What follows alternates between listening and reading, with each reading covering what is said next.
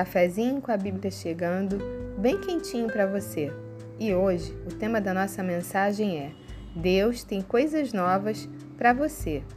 E para isso, nós vamos ler uma passagem que se encontra no livro do profeta Isaías, no capítulo 43, nos versículos 16, 18 e 19, que dizem assim: Assim diz o Senhor, o que outrora preparou um caminho no mar e nas águas impetuosas uma vereda.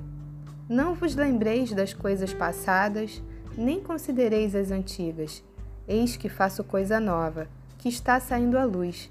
Porventura não percebeis? Eis que porei um caminho no deserto e rios no ermo. E como não lembrar das coisas passadas? E como não considerar as antigas? A verdade é que cada um de nós tem uma história e muitos de nós têm uma história complicada de traumas, de abusos, de perseguições, de críticas, de lares disfuncionais que vão nos marcando, nos ferindo, deixando meio que uma tatuagem de dor no nosso corpo, na nossa alma. Então, fica difícil não lembrar. Mas o que essa passagem quer dizer é que você não pode estacionar no passado. Você não pode deixar os seus olhos voltados para lá. É necessário olhar para ele e ressignificá-lo, trazer um novo significado, uma nova forma para aqueles traumas que ficaram lá atrás. Quando você consegue resolver o seu passado, se entender com ele, se reconciliar com aquilo que aconteceu, com a rejeição, com os maus tratos, com as injustiças, com as traições, então, você está apto, você está apta para seguir em frente e para dar um novo rumo à sua vida. Deus tem coisas novas para cada um de nós. Mas se nós não nos acolhermos na nossa história, não entendermos e aceitarmos que aquilo que fizemos no passado foi o que dávamos conta de fazer e que naquele momento não haveria uma forma melhor, porque a forma como agimos foi a que achamos a necessária naquela época. Quando nos aceitamos, nos acolhemos, nos perdoamos, então conseguimos liberar as nossas vidas para vivermos o novo do Senhor. O versículo 19 diz: Eis que faço coisa nova, que está saindo à luz. Porventura não o percebeis? Quando estamos presos ao passado e aos eventos do passado.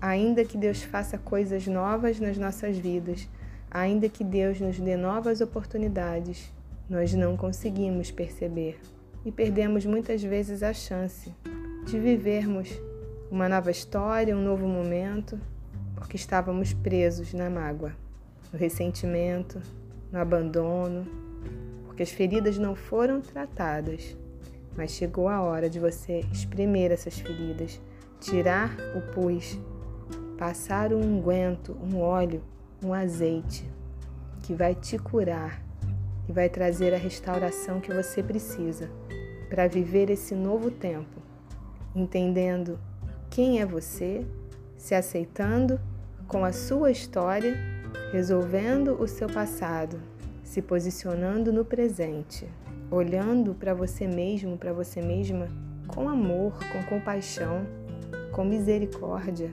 enxergando a sua singularidade, reconhecendo que você é uma pessoa única e recebendo a paternidade de Deus.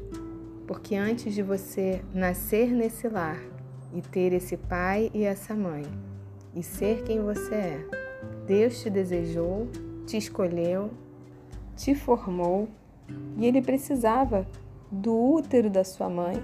Ele precisava que fosse ela, que fosse o seu pai, ainda que você não tenha os conhecido. Mas ele precisava dessas características genéticas para que você fosse quem você é hoje. Você tem valor. A Bíblia diz no Salmo 139: Visto que por modo assombrosamente maravilhoso nos formaste. Deus te formou de uma forma assombrosamente maravilhosa e não existe nenhuma única pessoa nessa terra igual a você. Eu sei que às vezes é difícil a gente olhar para dentro da gente olhar para fora também, muitas vezes não se aceitar, não aceitar as circunstâncias em que vive, mas essa autoaceitação só vai acontecer quando você mudar a sua visão sobre você, porque aí sim você vai conseguir enxergar as suas qualidades, as suas virtudes e tudo de maravilhoso que Deus colocou em você. Deus não nos chamou para sermos pessoas perfeitas. O rei Davi não era um homem perfeito. Aliás, ele errou demais, ele matou, ele adulterou, entre outros pecados. E a Bíblia diz que Deus o amava de uma forma especial e considerava a Davi um homem segundo o coração de Deus. Não, Deus não vai pedir perfeição de você. O que Deus quer é a intenção do seu coração, é o desejo de agradá-lo, é o desejo de sempre melhorar. É um coração que reconhece quando erra e que pede perdão, um coração ensinável. O Evangelho de João, no capítulo 4, no versículo 23, diz que Deus procura os verdadeiros adoradores, aqueles que adoram o Pai em espírito em verdade. Deus não está preocupado com a roupa que você veste, com o lugar que você mora. O que Deus deseja é o seu coração. E Ele deseja que esse coração seja curado, seja tratado, para que possa viver coisas novas, para que perceba quando elas chegarem, porque Deus é capaz de colocar um caminho no deserto e rios numa terra desabitada, para que você possa desfrutar e viver do melhor que Ele tem para sua vida. Que Deus te abençoe. Um beijo para você.